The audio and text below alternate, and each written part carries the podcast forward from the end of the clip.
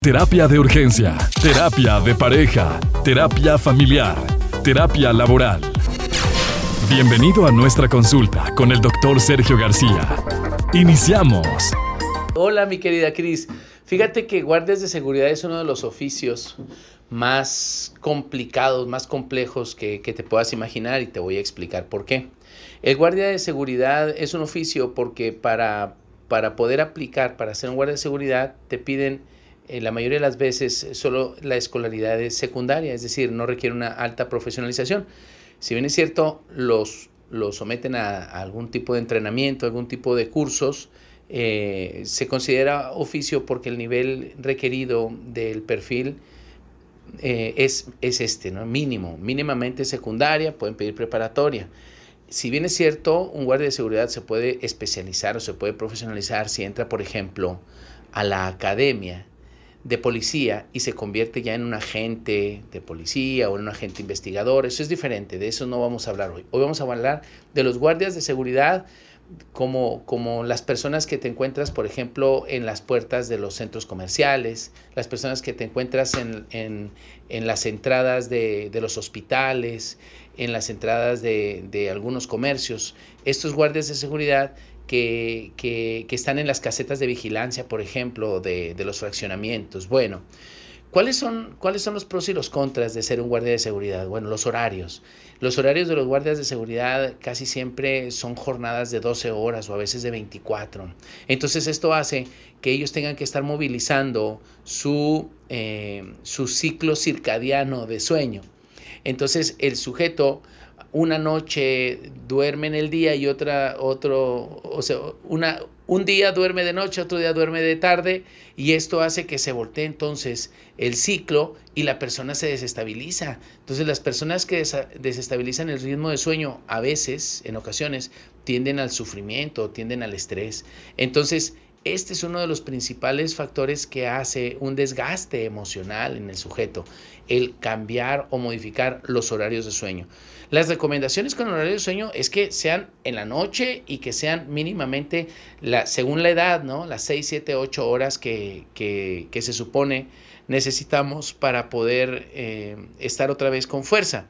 Según la edad, entre más grande es el sujeto, menos horas necesita de sueño, porque entre más grande, casualmente uno duerme ya no solo en la noche, sino también en el día. Por eso vemos a veces a los abuelitos dormir en el día. Entonces, eh, pero un, sujeto activo y, en una edad todavía productiva, eh, se supone que, que, tendría que dormir de noche y si no lo hace, bueno, pues el cuerpo lo va a resentir. Ese es uno de los contras, el tema de los horarios. Uno de los pros, pues es que tiene, son muchas horas haciendo una misma actividad y le daría tiempo para aprender. Considero que es un pro las horas que tendría que pasar ahí en el negocio, en, en el trabajo, y que tendría tiempo para aprender implicaría que durante el tiempo de esta jornada en la que solo está observando, solo está mirando cámaras o solo está atendiendo lo que entra y lo que sale, hay ciertos espacios de tiempo para poder estar eh, escuchando, por ejemplo, eh, algunas propuestas de aprendizaje. Si, está escuchando, por ejemplo, idiomas, se pone el teléfono celular y escucha idiomas, va a aprender fácilmente eh, algún otro idioma como el inglés. Si está escuchando, por ejemplo, prédicas, pues va a aprender más acerca de, cultivar eh, su espiritualidad. Si está escuchando, por ejemplo, de de reparaciones industriales, pues si se pone a escuchar ese tipo de cosas va a aprender.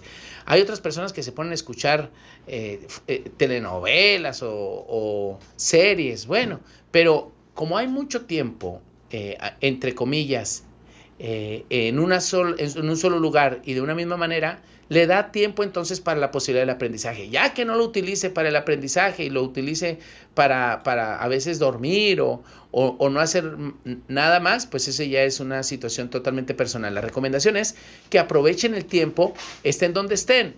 Claro, sin descuidar la actividad que les corresponde. Si la actividad que corresponde es estar abriendo una pluma y estar apuntando las placas de un vehículo, bueno, pues hacerlo con toda la responsabilidad, pero al mismo tiempo cuando no es un horario alto de, trabajo, pues estar escuchando algo que le esté dando más aprendizaje y estar observando, bueno, la responsabilidad que tendría que cubrir. Entonces, son algunos de los pros y los contras. Decirles que cualquier trabajo, cualquier trabajo que represente la posibilidad de alguna remuneración es digno. Decirles que te dediques a lo que te dediques, puedes, puedes dignificarlo de tal manera que te hace sentir bien y te hace sentir feliz, puede hacerte crecer. No hay nada mejor que hacer algo que te guste y que al final de cuentas te paguen por ello, pues es una, es una, eh, sería una hermosa labor. Aquí la cosa es que, te concentres y que aproveches el tiempo lo suficiente como para seguir siendo más y mejor. Comparte tus comentarios en nuestras redes sociales. Terapia de Urgencia o en Facebook e Instagram. Terapia de Urgencia